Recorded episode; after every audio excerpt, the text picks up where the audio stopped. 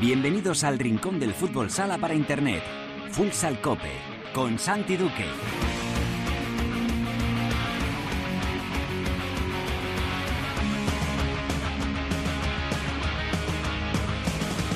Hola, ¿qué tal? Bienvenidos a Futsal Cope, la casa del fútbol sala, en cope.es.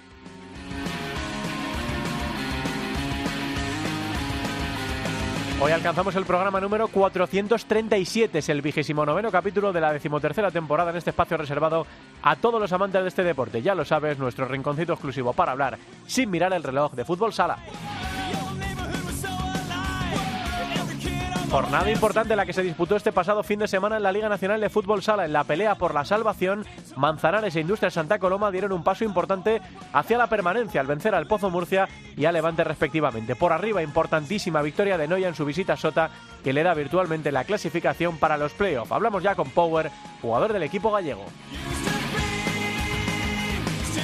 En la tertulia analizaremos lo ocurrido en esta jornada y por supuesto miraremos lo que queda en juego en estos próximos cuatro capítulos del campeonato. Lo haremos con la ayuda de Cancho Rodríguez Navia y de Millán Gómez. En Futsaleros por el Mundo, hoy la directora Sendín nos lleva hasta Polonia para hablar con el portero del Legia, Ignacio Casillas. Y acabaremos el programa repasando con Albada lo ocurrido en la primera división femenina y por supuesto también en la segunda división. Todo preparado para empezar con Marta y con Natalia en el control de sonido. Esto es Futsal Cope.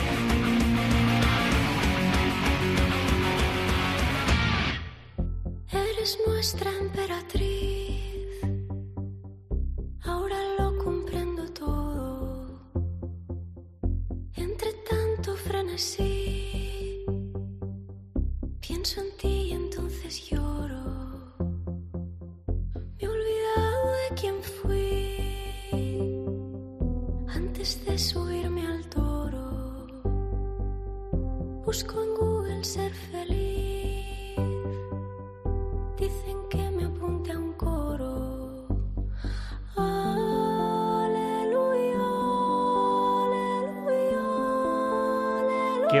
Este La Emperatriz de Rigoberta Bandini, porque hoy se han anunciado las candidaturas a los premios MIN 2023, que corresponden a su decimoquinta edición y la fiesta se va a celebrar en Palma de Mallorca el 16 de mayo. Con el mayor número de nominaciones parten Tansugueiras con 7, Los Estanques y Anibisuit con 6, Zara con 5 opciones, Vicente Navarro, Las Ginebras y también, por supuesto, Rigoberta Bandini. Así que hoy vamos a repasar algunas de las canciones principales nominadas a estos premios MIN 2023, empezando por este La Emperatriz de Rigoberta.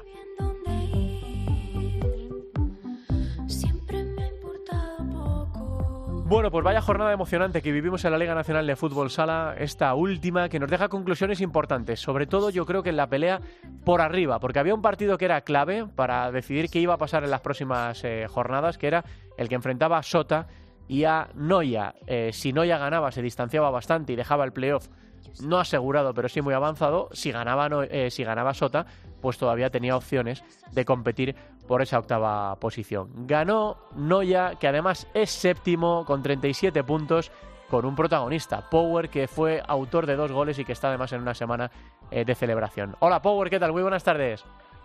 Hola Santi, ¿cómo andás? ¿Todo Bueno, bien? Enhorabuena, ¿no? Eh, por el doblete, por esa victoria tan importante y por la renovación. Menuda semana emocionante, Power, ¿no? Sí, la verdad que sí. Primero, muchas gracias. Y nada, la verdad que muy contento y, y muy feliz por todas estas cosas que, que se vienen dando. Mm, ¿Qué, qué os dice Marlon? Que de asegurar el playoff todavía nada, ¿no? Power, que hay que seguir empujando hasta el final, que esto no está hecho, ¿no?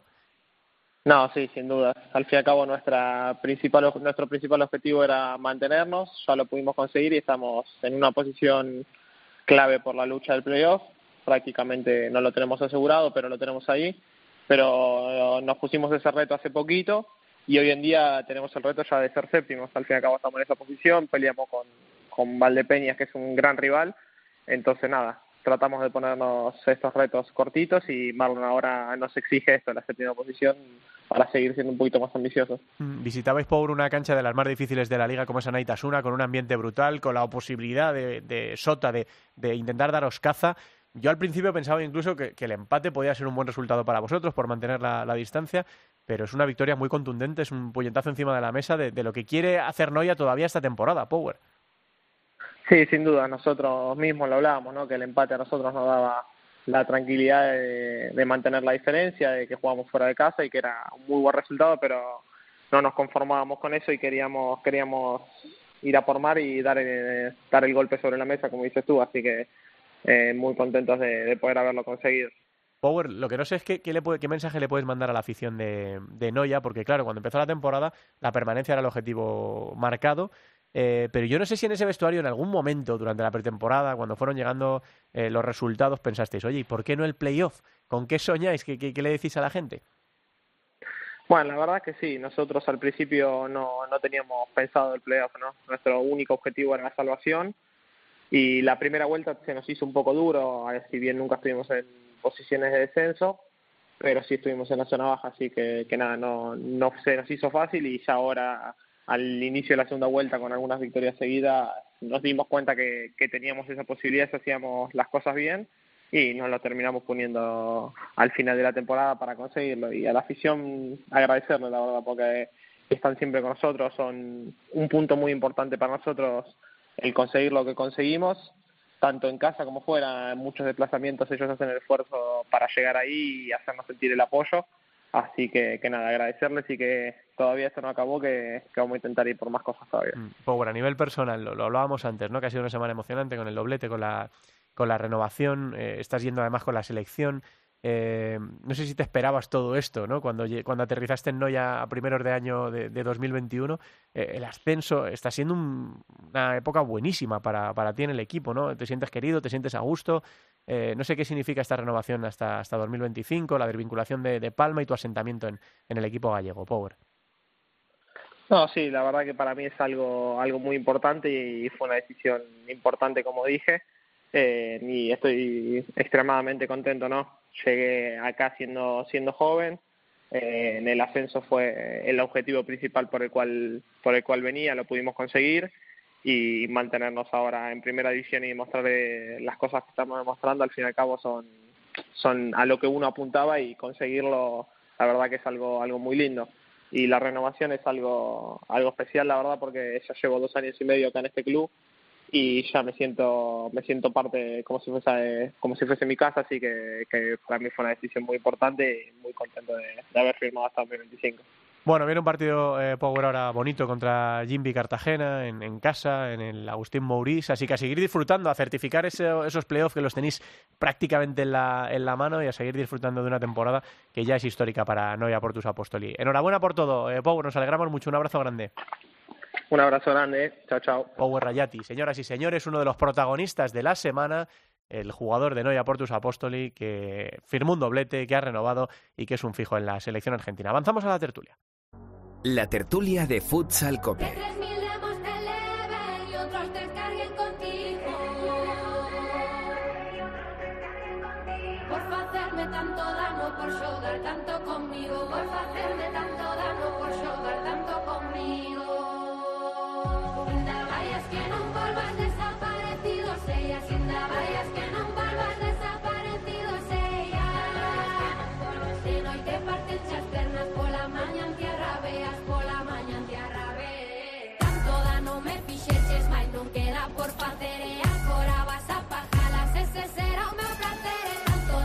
Esto que suena es Averno de las Tansugueiras, que está también nominada a esos premios MIN. Eh, hoy estamos repasando los eh, nominados principales y las canciones nominadas para llevarse los premios. Y esto, como digo, suena así de bien. Averno de Tansugueiras.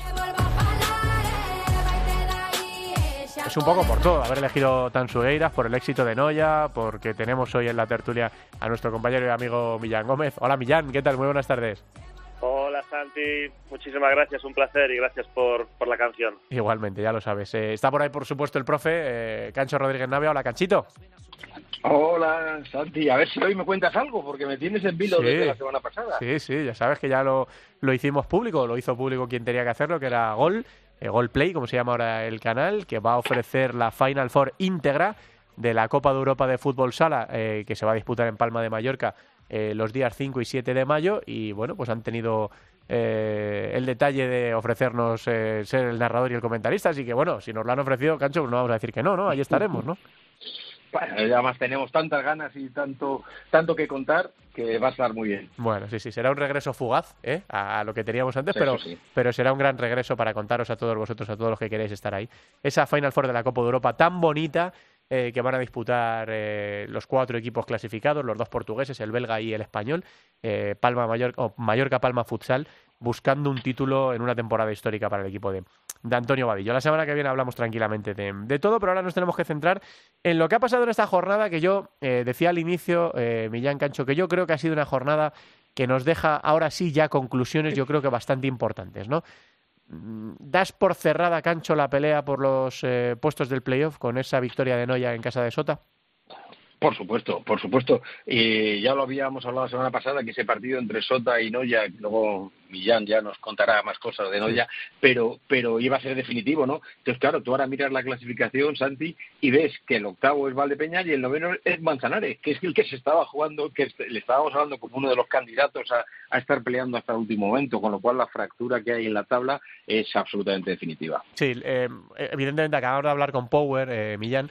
Ellos eh, no pueden decir que ya están porque no están matemáticamente, pero que no ya está haciendo historia en esta temporada en Primera División, es claro, y que van a jugar los playoffs, eh, aunque no sea matemático, Millán también es, es evidente, ¿no? Sí, porque yo creo que tienen prácticamente garantizada esa opción. Es cierto que ahora, por ejemplo, en el caso de, de, de Manzanares, pues tienes esa, seguramente esa última opción, ese duelo directo con Valdepeñas en esta en esta jornada. Valdepeñas, por ejemplo, hay que decir que, que ganó fuera de casa en la primera vuelta a, a Manzanares, pero en el caso de Noya, pues yo creo que es un equipo muy bien ensamblado, un equipo que además eh, compitió muy bien desde el principio, que yo creo que es algo fundamental para un recién ascendido, adaptarse a la categoría. Eh, es cierto que hace unas semanas eh, llamó la atención que no compitió eh, excesivamente en Palma, pero es un equipo que es siempre competitivo, que además últimamente se está haciendo muy fuerte en casa, que fue su principal debe durante la temporada, lleva cinco jornadas consecutivas sin perder en casa tiene una victoria fundamental ante uno de los equipos históricos como es, eh, como es Shota. Esa victoria 3-6 pues le da prácticamente el billete para jugar un playoff, que es algo absolutamente histórico para una población tan pequeña como, como Noya. Eh, repito que yo creo que fue fundamental ese inicio de temporada, ganó, recuerdo, los tres primeros partidos fuera de casa, también incluso en, en la Copa del Rey, el primer, la primera eliminatoria la juega fuera y, y, gana, tiene incluso en apenas eh, tres semanas incluso la final de la Copa Galicia, eh, son los mejores momentos de, la historia de Noya y además eh, con, destacando jugadores como es el caso de, por ejemplo, Bruno Gómez, el pívot, Edu Yabá, el ala, que eran jugadores que ya estaban en el, en el ascenso y, y con un portero como es Enrique que es, eh, que es fundamental, tienen mucha, mucho dinamismo con, con- y competitividad con Adrián Pirata y por supuesto pues un cierre como ese Power Rayati que, que viene de renovar y, y creo que esa continuidad es fundamental. Creo que Noya eh, tiene prácticamente garantizada esa posición de, de playoff y además ya es muy difícil que, que alcance la, la sexta posición porque digamos que la, la, la clasificación está fracturada por, por, por grupos, en la primera y la segunda posición, luego otro grupo y a partir de ahí eh, está Noya y después ya esa, eh, esa lucha por, por la zona media y por supuesto por el descenso. Sí, nos ha dicho Power que, que quieren ser séptimos, eh, que han conseguido la plaza Claro, este sí, fin de sí. semana y que quieren ser séptimos. Eso les evitaría casi seguro al Barça. Vamos a ver, porque la pelea está claro. abierta en el liderato todavía. Es verdad que le saca un punto eh, el Barça a Palma, pero Palma tiene un partido más. Pero bueno, pues objetivo es ser séptimos, no solo eh, agarrar el playoff, sino ser séptimos. La verdad es que es una temporada emocionante para Noia Portus Apostoli, que está haciendo muy bien las cosas. Y cuando se trabaja bien y se hace bien las cosas, pues al final se, se tiene resultados. Así que desde luego enhorabuena para, para el equipo gallego que, que va a estar ahí dándole a su afición, regalándole de momento, de momento, una ronda de, de playoff en esta temporada histórica. Una de las conclusiones será por arriba, eh, yo creo que eso está así. Eh, efectivamente, como dice Millán, vamos a ver si este partido entre Manzanares y Valdepeña puede abrir ahí una cosita, pero son ocho puntos a falta de 12. Tendría que ser algo verdaderamente extraño. Y luego por abajo. La otra conclusión es por abajo.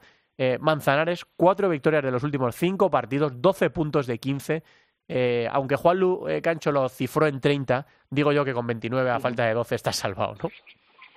Sí, sobre todo por los que, que están detrás, están ya empiezan a estar a dos, tres partidos, ¿no? Y quedando cuatro, es muchísima la distancia y luego además lo que hablamos eh, algunas veces de los enfrentamientos directos, ¿no? Pero fíjate, es curioso, Santi, analizando la jornada, Mm. que los tres últimos, tanto Rivera como Levante como Uma, ojo a Uma, ¿eh? que ha sacado uno de Sí. 18 puntos. ¿eh? Sí. Uno, yo creo que es el mayor candidato, lo llevo comentando en las últimas eh, semanas por esa tendencia a, a- a- no ganar y sobre todo por esa, esa ahora mismo salida de muchísimos jugadores, ¿no? Cuando ya los jugadores ya no están centrados en lo que tienen que estar, sino que están muchos ya pensando en su futuro, pues pasa lo que está sucediendo en, Antequera.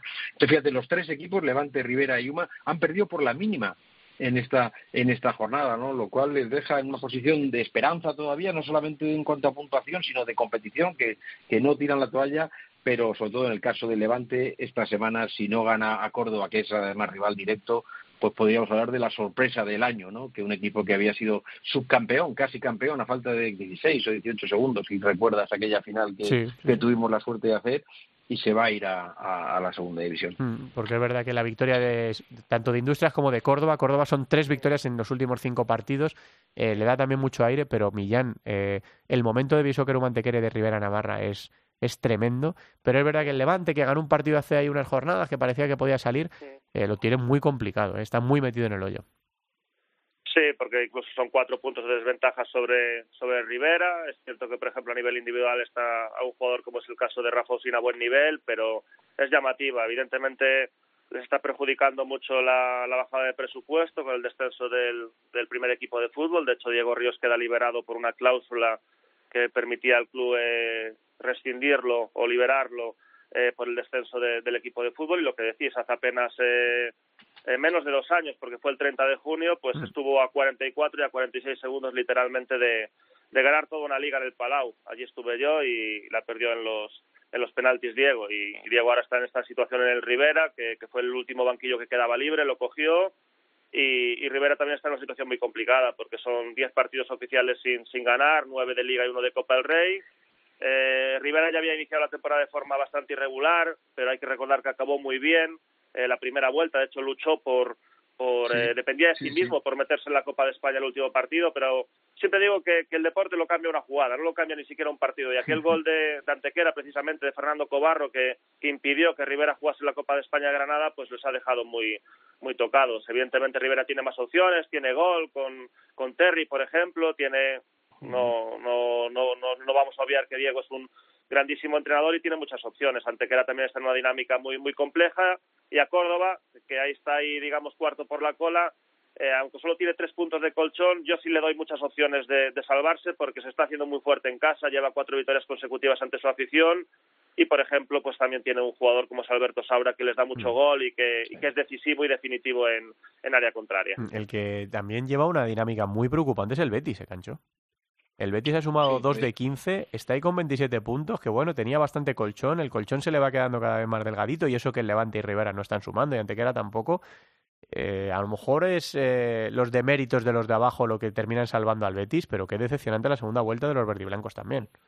No tengas, no tengas la menor duda, ¿eh? no tengas la menor duda de que el Betis está viviendo un poco de, de esas dos o tres rachitas de hacer eh, seis o nueve puntos con la plantilla que tiene, además, y con el entrenador, ¿no? Porque para mí Bruno es, es uno de esos entrenadores eh, que ficharía siempre eh, para mi equipo, pero es verdad que, que está, se está testeando. Yo creo que cuando un equipo como el, el Real Betis, ¿no? que, realmente su, su ambición, por presupuesto, por nombre, eh, incluso por el pabellón en el que juegan, es el, el meterse entre los ocho, cuando ya no consigues ese objetivo ni en la Copa, ni por supuesto en los playoffs, el equipo ya va como los coches antiguos, ¿no? A tirones, avanzas, llegas, es lo que se trata es de terminar sin, sin, sin mucho calentón, pues eso es lo que le está pasando al Real Betis, pero no se puede, no se puede descuidar, ¿no? Porque es que con, con una derrota o una victoria de los que van por detrás, ya empiezas a ver otro panorama. Mm, Vamos a mirar a la jornada que viene para dilucidar si, si puede haber efectivamente, como decís, algún cambio por alguna victoria que se produzca en algún sitio que no,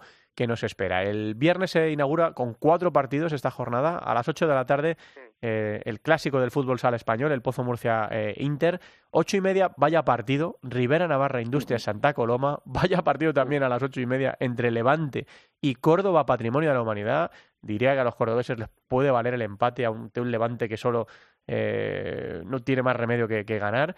Y luego Antequera, Mallorca, Palma, Futsal. Antequera con esa racha que nos comentaba Millán, contra un Palma que me imagino que se le va a ir muchísimo la cabeza a la, a la final a cuatro de la Copa de Europa. Todo esto el viernes. El sábado, cuatro y media de la tarde, Viñalbal y Valdepeñas Manzanares, en la última oportunidad quizá de, de los eh, manchegos, que tampoco lo esperaban, ¿no? Que hace unas semanas estaban más preocupados por el descenso, pero que bueno, Sí, sí, sí, que tienen ahí la oportunidad de engancharse a la pelea por el playoff. Eh, Barça eh, Sota, 5 menos cuarto de la tarde. A las 6, Jaén Real, Betis. Y a las 7, Noya Jimby Cartagena. A ver, chicos, ¿qué, ¿dónde ponéis la atención? ¿Qué creéis que puede pasar en, en- en partidos en concreto? Pues sobre todo los del viernes, ¿no? Que parecen los más, los más llamativos. Millán, que es el invitado. Venga, dale, Millán. A mí, por supuesto, ese, ese clásico me llama mucho la atención porque además no están viviendo su, su mejor momento, ni mucho menos tanto uno como, como el otro. Están además muy cerquita en, en puntuación, un punto solo por encima de Inter, está quinto y Pozo sexto, por tanto es un partido ya no solo un clásico, sino de, de rivalidad eh, eh, directa, por así decirlo. Eh, ese partido que os comenté, porque quizás sea la última opción de, de Manzanares, quizás no seguro de, de luchar por la octava plaza y tendría que incluso eh, remontar el Averas. Valdepeñas ganó eh, en Manzanares en la primera vuelta y, por supuesto, eh, siempre digo que los objetivos más, más complicados son eh, con los que más presión hay es la permanencia. Entonces hay un Rivera Santa Coloma tremendo en, en esta jornada y, por supuesto, un Levante un Levante Córdoba que quizás sea la, la última opción de, los, eso, sí. de los levantinistas para para para para salvarse. Creo que creo que la lucha por la permanencia es es preciosa desde el punto de vista del aficionado neutral, por Sí, supuesto, sí, pero porque porque si lo vives ahí es mucho más complicado que que, que es mucha más la presión de la zona de abajo que la zona de arriba. Desde y luego. después Palma, por supuesto, es un partido contra Antequera donde tendrán puestas las miras en la Champions, pero también qué mejor manera de jugar la Champions si ganando ya te confirmas como tercero, incluso si, si Jaén en, la, en, la- en la- en esa misma jornada eh, no le gana precisamente al Betis, pues garantiza- garantizaría, garantizaría la segunda posición. Y Palma es todo un finalista de liga y garantizarse esa segunda posición también sería primordial y llegarías mucho más eh, confiante a la Final Four de Son Mosh. Mm, No vamos a tener ojos, Cancho, para todo, porque yo también creo que el Levante última oportunidad. Si no gana contra Córdoba, eh, hombre, todavía quedarían nueve puntos, ¿no? Pero en casa contra un rival directo, eh, bueno, pues ahí lo tienes, ¿no? Y, y efectivamente, pues Rivera Navarra contra Industrias, eh, pues necesita volver a implicar a los eh, colomenses en la, en la batalla. Eh, y, y es verdad, y como dice Millán, es que a mí solo se me van los ojos a lo que a lo que está por abajo, ¿no? No, no, no miro mucho las posibilidades efectivamente de Mallorca de desbancar al Barça o de, de garantizar la segunda posición o incluso al clásico me cuesta un poco mirarlo con el follón que hay ahí abajo. Sí. Bueno, a mí, a mí lo que pasa es que, es que a lo mejor porque como soy histórico ya muy mayor, el clásico me sigue, me sigue Me sigue atrayendo muchísimo, ¿no?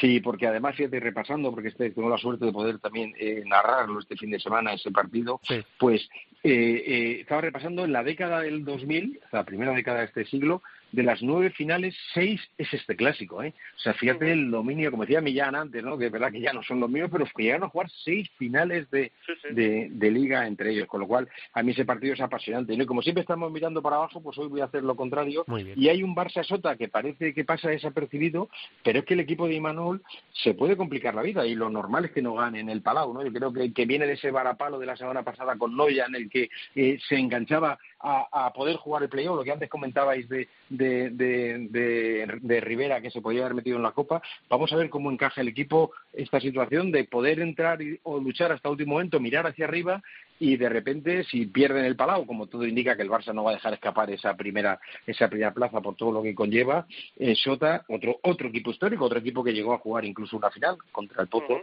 pues se podría otra vez ver involucrado en esa zona de descenso. Me interesan mucho estos dos partidos, por los otros ya los estáis desgranando vosotros. Ah, Pues el miércoles que viene a ver qué a ver qué contamos, ¿no? Más allá de vivir eh, de manera apasionada la previa de la, de la Final Four de la Liga de Campeones, echando de menos al Barça en una temporada en la que bueno pues tropezó contra el Anderlecht, ¿no? Contra el antiguo Pero Jalegoik solo, ¿eh? y, No puede decir nada más que por sus propios errores. Ahí Tal no cual, hay sí, sí. otras excusas. y animando a Palma Futsal. Desde luego, eh, y Millán, como no estarás en la tertulia de la semana que viene, déjame preguntarte por ese por esa Final Four tan bonita, ¿no? Eh, con un Anderlecht que a- habrá alguno que le suene raro, pero el Anderlecht es el Jalegoik y, y nos rememora también aquel Action 21 Charleroi, eh, que va a ir con mucha ilusión y con un muy buen equipo. Y los dos portugueses, Millán, que son el rival a batir, el primero el Benfica en la semifinal para Palma. Sí, yo Creo que Benfica es un equipo bastante potente, un equipo muy bien trabajado, un equipo con bastante talento individual, pero sí que le doy bastante opciones a Palma, además porque hay un buen ambiente en Somos, porque juega como local, porque ya están acostumbrados a competir por, por títulos como la temporada pasada en la, en la, en la final de liga.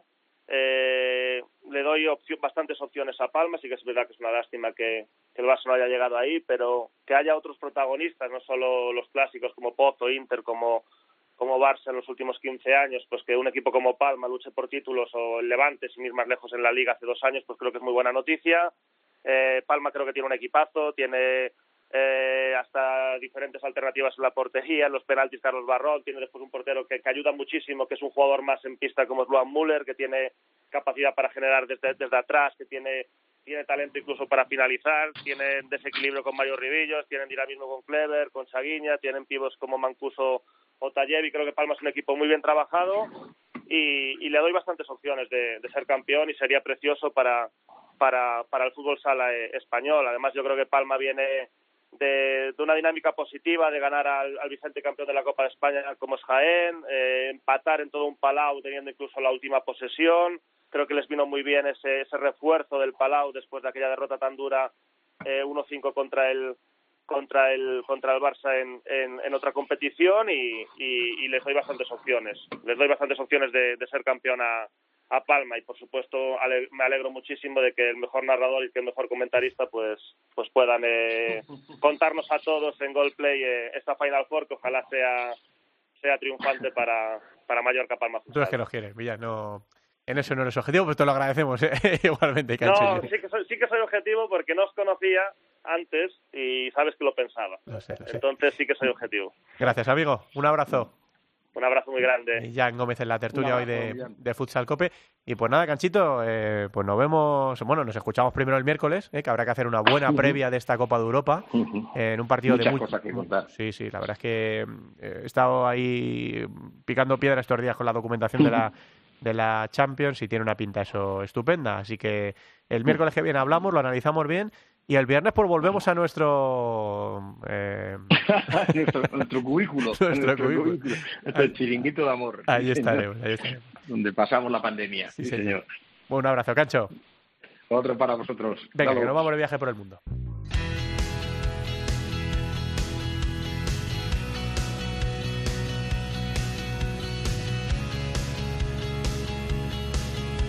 En Futsal Cope, futsaleros por el mundo.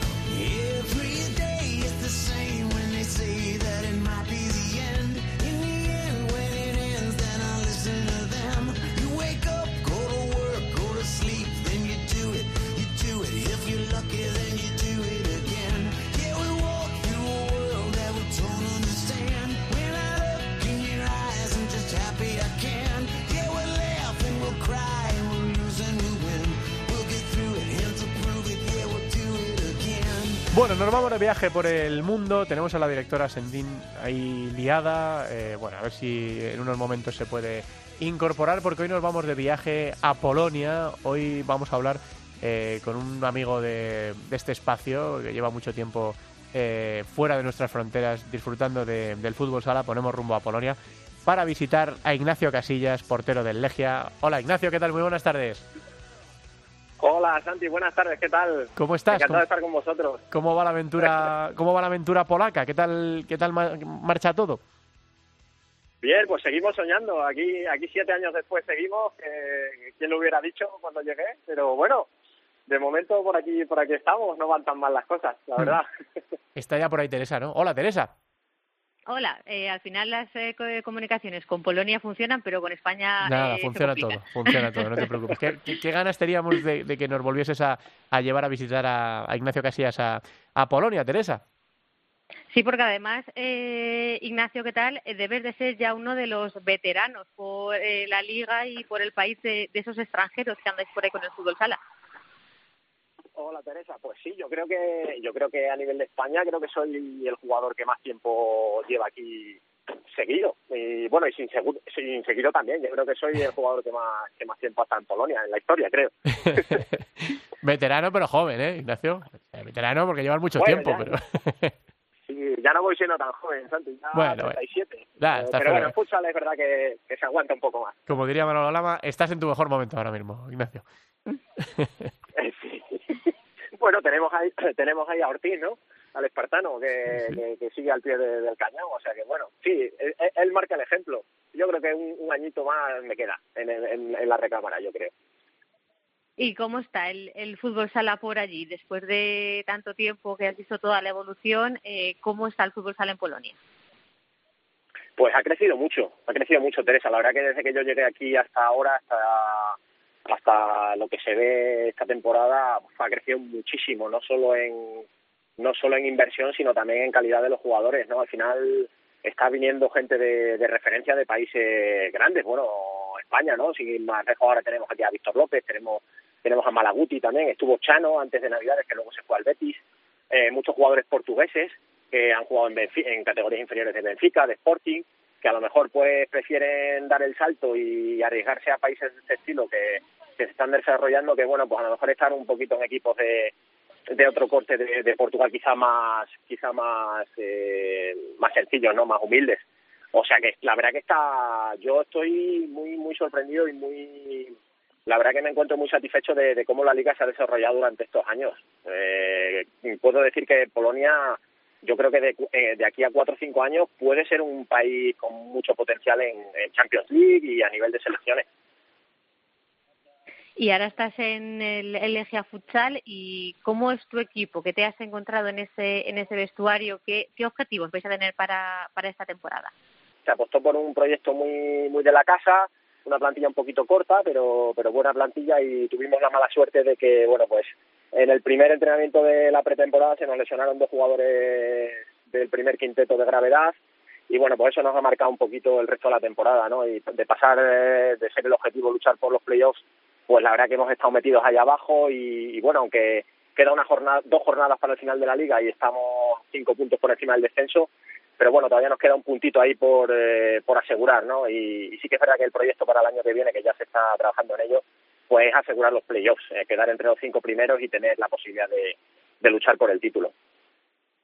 Y como buen eh, veterano ya en el, en el país, imagino que ese día a día, esa adaptación a la cultura ya lo tienes eh, todo súper dominado y casi eh, igual es más hasta polaco que español.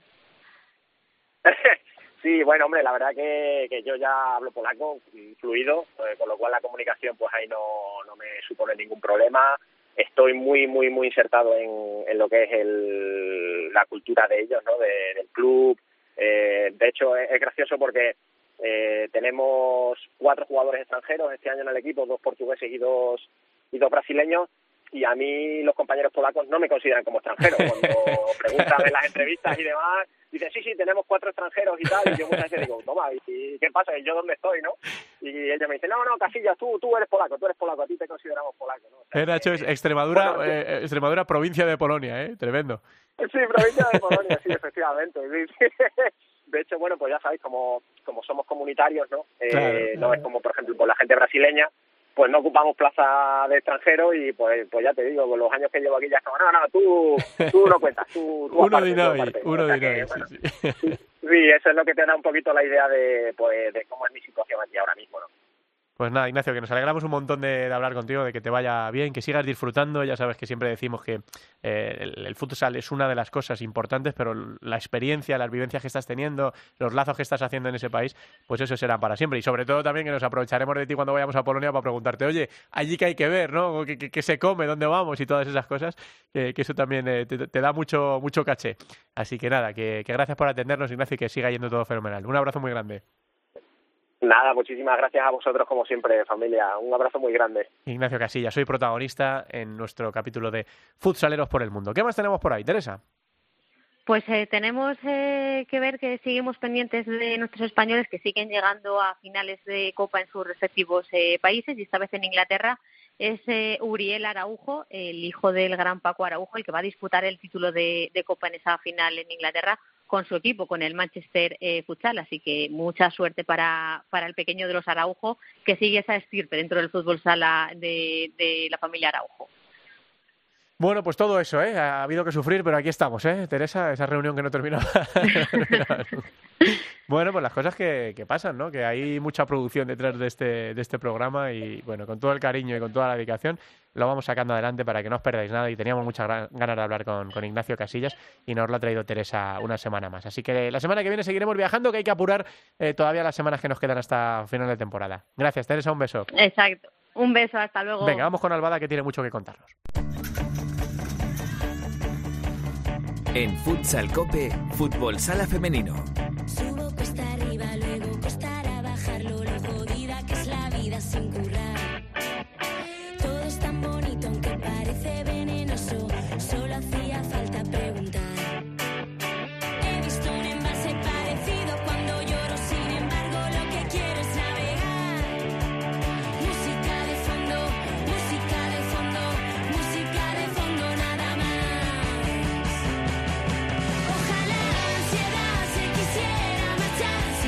Cómo mola este tema de Ginebras que se llama Ansiedad eh, y que está nominado también a los premios MIN, que estamos repasando hoy sus nominaciones, los principales favoritos para llevarse eh, el, premio a Mejor Canción y bueno, pues disfrutando de la música española también. Hemos oído a Rigoberta Bandini, a, a Tansugueiras y ahora este tema de, de Ginebras para dar paso a la primera división femenina de fútbol sala. Hola Albada, ¿qué tal? Muy buenas tardes. Buenas tardes, Santiduque. Bueno, pues repasando un poco cómo está este final de la liga en la primera división femenina, aunque hoy tenemos bastantes cosas de las que hablar, pero empezamos por ahí, por lo que ocurrió en esta última jornada, Alba. Vamos a repasar esos resultados de la jornada 26. Eh, resaltábamos varios partidos, entre ellos ese Rayo Majadahonda Leganés, que consiguió ganar tu Leganés, así ¿Sí? que eh, son tres puntos vitales, consigue alejarse un poco de los puestos de descenso, ahora mismo está a cinco puntos, así que parece poco probable que en las cuatro jornadas que quedan Leganés se meta en el meollo, así que victoria importantísima para tus eh, jugadoras favoritas de la primera división eh, femenina. Eh, vamos a repasar resultados porque Atlético Navalcarnero ganó 8-0 a Juventud, Viases Amarelle una importantísima victoria también 2-1 frente a Marín Futsal, Alcantarilla empataba 3-3 frente a Melilla Torreblanca, un resultado que eh, sorprende teniendo en cuenta que Melilla está luchando por esa cuarta posición que parece que prácticamente la tiene ganada, que va a estar en puestos de playoff. También empataba Telde Deportivo contra Roldán, un punto que es vida para Telde Deportivo que Parece poco probable que se salve, pero de aquí a final de temporada esos puntos son vitales. También Pollo Pescamar ganaba 2-1 a Ourense en Vialia, en ese derby gallego que resaltábamos, y Sala Zaragoza perdía 2-5 frente al Corcón. Me quedo y os dejo para el final un partido porque fue eh, quizá lo que más llamó la atención durante el fin de semana, que fue ese partido entre Móstoles y Burela. Eh, Móstoles iba ganando 6-0 a Burela y Burela ganó 6-9. Eh, fue una locura de partido. En el descanso iban 6-1, consiguió marcar eh, Irene Samper antes del, del descanso y pues en la segunda parte Burela dijo tenemos que ir a por todas y cuando Burela dice eso pues sabemos lo que pasa. Así que un 6-0 se convirtió en un 6-9 y todo esto es una antesala porque el fin de semana que viene que se juega la Copa de la Reina se van a enfrentar Burela y Móstoles. Entonces hay una eh, clara o quizás muchos mensajes que se repiten de va a haber revancha o no va a haber revancha. Bueno, quizá la moral se la tiene un poco ganada Burela después de, de ese partido, ¿no? En la zona baja de la clasificación, pues decimos eso, que Leganés ya está ahí quizá medio salvado, vamos a decir quizá porque quedan cuatro uh -huh. jornadas. Amarelle con esa primera victoria en casa de la temporada también se consiga alejar un poquito y yo creo que todo va a estar, bueno, mmm, voy a dejarlo entre Rayo Majadonda y Sala Zaragoza, que son los que ahora mismo, entre esos dos equipos, uno tiene prácticamente todas las papeletas para descender. Bueno, pues a ver qué, qué, sucede en una primera división que se para, como decía Alba, este próximo fin de semana porque llega la Copa de la Reina. Además va a ser en la Comunidad de Madrid. Se va a disputar en, en Boadilla del Monte, en el pabellón Rey Felipe VI eh, con Burela defendiendo el título y de esto tenemos que hablar. Eh, Alba, de estos emparejamientos de cuartos de final de la, de la Copa de la Reina. Bueno, es una competición que nos gusta. Antes era la Copa de España, ahora es Copa de la Reina. Eh, bueno, hay algunos enfrentamientos quizás que, teniendo en cuenta la clasificación, pueden ser eh, que a priori haya un equipo ganador, por ejemplo, Alcorcón Telde Deportivo, teniendo en cuenta que Alcorcón está en quinta posición, que ha hecho una temporada bastante completa y bastante regular, Telde Deportivo está penúltimo y bueno, no ha conseguido lograr en este nuevo ascenso a Primera División el mantenerse y eh, quizá también ese Marín Roldán porque, bueno, no sé, yo creo que Marín Roldán puede estar bastante igualado. Burela Móstoles, lo decimos después de ese partido del fin de semana, va a ser una locura, pero a priori Burela es un equipo que además ha ganado las cuatro últimas copas consecutivas y luego para mí el partidazo de, de, de la primera jornada que se va a disputar el viernes es el Futsi Torreblanca Melilla porque bueno primero contra cuarto eh, Amandiña frente a Peque creo que, que bueno perdón Amandiña frente a todo el equipo de Atlético Navalcarnero creo que es eh, palabras mayores no lo que sí eh, quería recalcar una cosa que es los horarios, bueno, viernes a las 11 de la mañana primer partido, vamos a ver cuánta afluencia de gente hay. Segundo partido a la una y media, tercer partido a las cuatro, cuatro cuarto partido que es ese Futsi Torreblanca a las seis y media. Las semifinales serán el sábado a la una y media y a las cuatro de la tarde y el domingo la final a la una de la tarde. Se van a poder seguir por la página de la Federación y por la página de Radio Televisión Española. En principio no se van a poder ver por televisión. Bueno, pues una, una pena, la verdad, porque va a ser un gran espectáculo y yo animo a todo el mundo que pueda, que se acerque a ese Felipe VI de Boadilla, a disfrutar de un, de un espectáculo fantástico con Burela, que ha ganado las cuatro últimas ediciones del torneo. Todavía le saca un título Futsi, que tiene cinco, así que se esperan grandes emociones. Y me has dicho que tenías un par de cosas más que contar, Alba.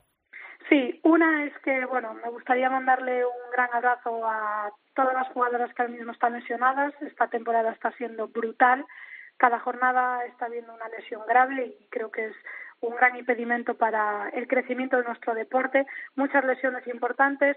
Futsi eh, creo que es el equipo que más lesiones graves ha tenido esta temporada. Lora es la última que se ha roto los, eh, el ligamento de, de, la rodilla. Vanessa Otelo pasaba hace unas semanas otra vez por quirófano porque de la lesión del año pasado no había quedado bien. Sabemos que Anita Luján eh, lleva casi cuatro meses lesionada. Yu Delgado también se rompió eh, los ligamentos a principio de temporada. Son cuatro lesiones graves y ya no solo ella, sino Cristina, portera de Roldán. Bueno, pues eh, han sido muchas las jugadoras que durante esta temporada han tenido lesiones graves, así que ahora que está o que queda ya poco para que termine y finalice la temporada, mandarle un fuerte abrazo que, que, ojalá que esto no se siga repitiendo, por lo menos en, en, estos números tan altos. Y por último, una noticia que hemos tenido estos días es que la Kings League, que va a empezar eh, dentro de poco, bueno, la Queens League ¿Sí?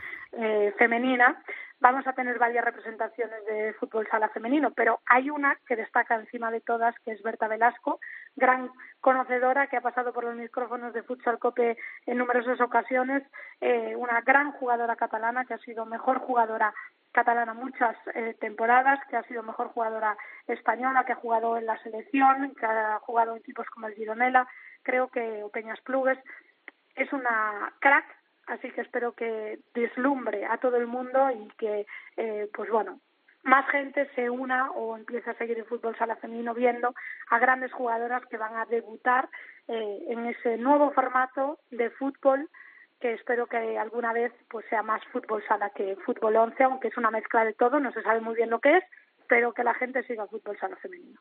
Claro que sí, y si todas las plataformas son buenas y esto ha tenido mucha repercusión en el masculino, así que esperemos que también lo tenga en el femenino. La semana que viene hablamos, a ver qué pasa en esa Copa de la Reina. Gracias, Alba. Gracias, hasta luego. Nos queda la segunda división.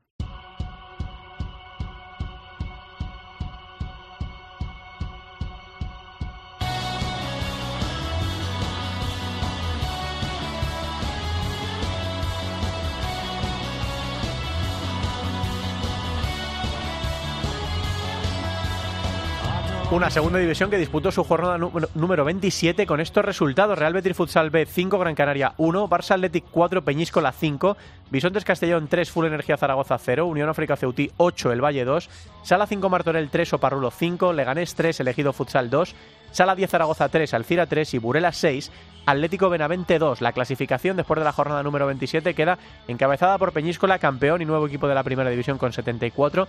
Segundo es Burela con 59, tercero Alcira con 53, cuarto Párvulo con 51, quinto Sala 10 Zaragoza con 46. Atención, empatado con Unión África Ceutí, que es sexto también con 46, y elegido Futsal es séptimo con 43. Todavía Unión África Ceutí elegido con opciones de meterse en el playoff. Por abajo, pues eh, está todo prácticamente decidido, con eh, decimotercero Sala 5 Martorell con 25 puntos, el Valle es decimocuarto con 17, son 8 puntos de ventaja, eh, con tan poquito ya por, por disputar.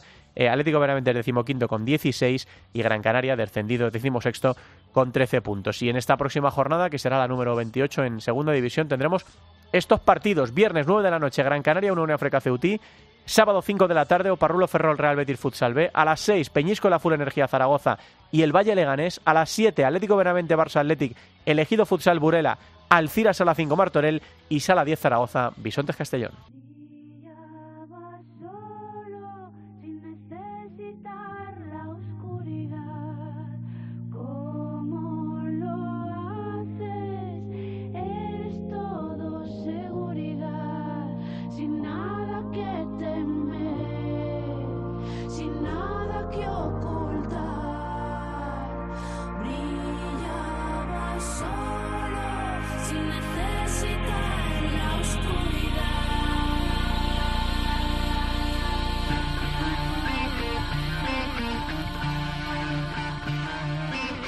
Brillabas de los estanques y Annie Bisuit es otra de las candidatas para llevarse el premio en esos eh, premios MIN de 2023 que hoy han sido protagonistas musicales en Futsal Cope. Nosotros lo tenemos que dejar aquí. Viene una jornada con muchas emociones. La semana que viene eh, la Final Four de la Copa de Europa. Este fin de la Copa de la Reina de Fútbol Sala Femenino.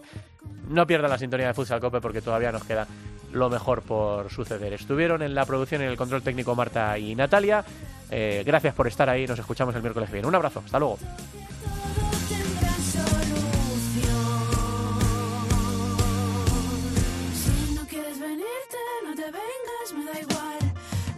Sea que hagas, hazlo sin